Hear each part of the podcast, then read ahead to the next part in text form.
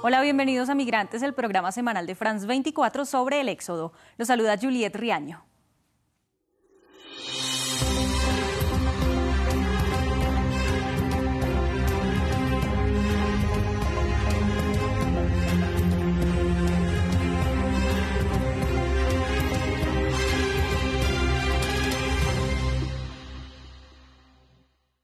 Buscando alejarse de las polémicas políticas migratorias del anterior gobierno republicano en Estados Unidos, el gobierno de Joe Biden instruyó a sus agentes migratorios para evitar separar a padres o tutores de sus hijos o familiares. Una guía que comenzará a hacerse efectiva de inmediato. En la anterior administración, entre 2017 y 2018, más de 5.000 menores fueron alejados de sus seres queridos. Ahora la política migratoria pretende ser más justa, ordenada y humana. Caída la noche en Yuma, este grupo de personas logró cruzar la frontera. Salieron de Cuba, Perú, Venezuela y Colombia y llegaron a Estados Unidos después de varias semanas. Ya estoy dentro de la frontera, ya yo soy americano. ¿Me oyes? Ya. Un beso grande. Díselo a mis hijos. Que ya estoy aquí ya. La historia es similar en todos los casos. Buscan oportunidades, trabajo y un futuro mejor. Pedidos que parecen lejanos en sus países. Esto es un sueño deseado de mucho tiempo.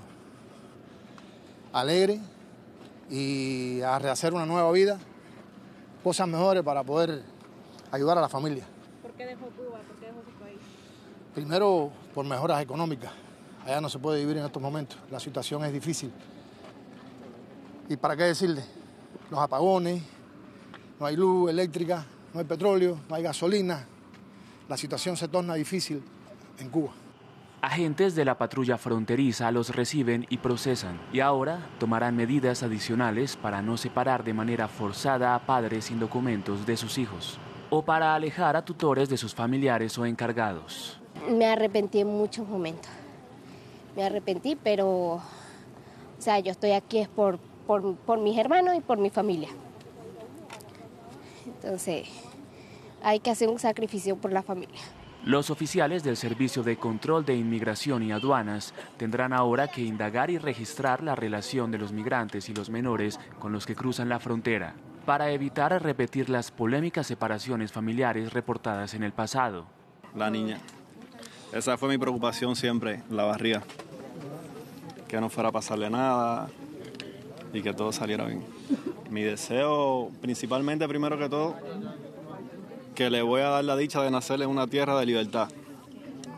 Que en Cuba no lo iba a poder ser, no lo iba a poder tener, mejor dicho.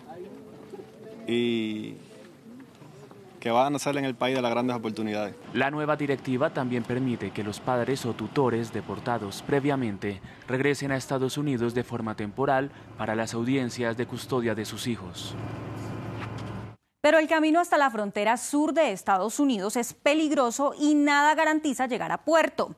Las rutas son múltiples y asimismo los riesgos. La muerte de 53 migrantes por deshidratación y hacinamiento que viajaban en un camión en Texas enluta a sus familias. Diez de quienes fallecieron eran adolescentes, algunos menores migrantes que viajaban solos desde Centroamérica. Sus cuerpos comenzaron a retornar a sus países de origen. El informe es de Lea Aurel. Familiares y amigos dijeron adiós por última vez a Pascual Melvin Guaxaxipac.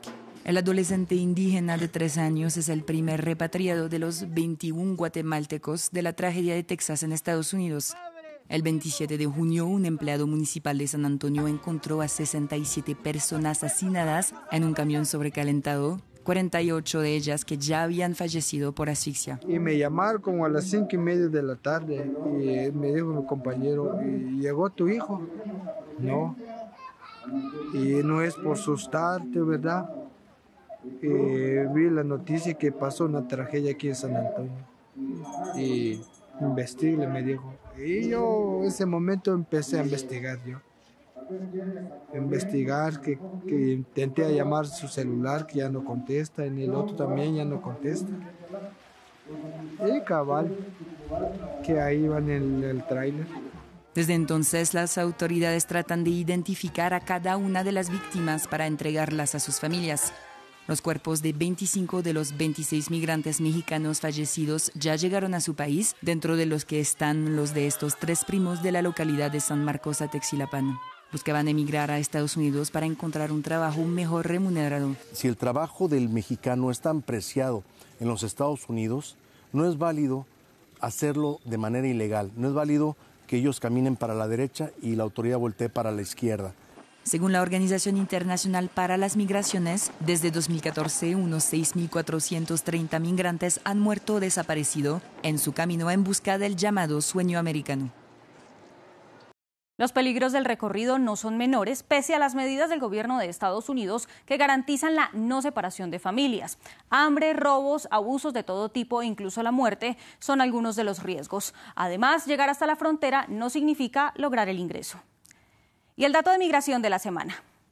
1.410 cubanos fueron devueltos a su país durante este 2022 desde México. Se trata de migrantes que transitaban el territorio rumbo a Estados Unidos. Según la Oficina de Aduanas y Protección Fronteriza, en los primeros ocho meses del actual año fiscal llegaron más de 140.000 cubanos vía terrestre a las fronteras estadounidenses. Hasta aquí, migrantes de France 24. Los invitamos a comentar en nuestras redes sociales con el hashtag migrantes F24. Sigan con más información en France24 y France24.com.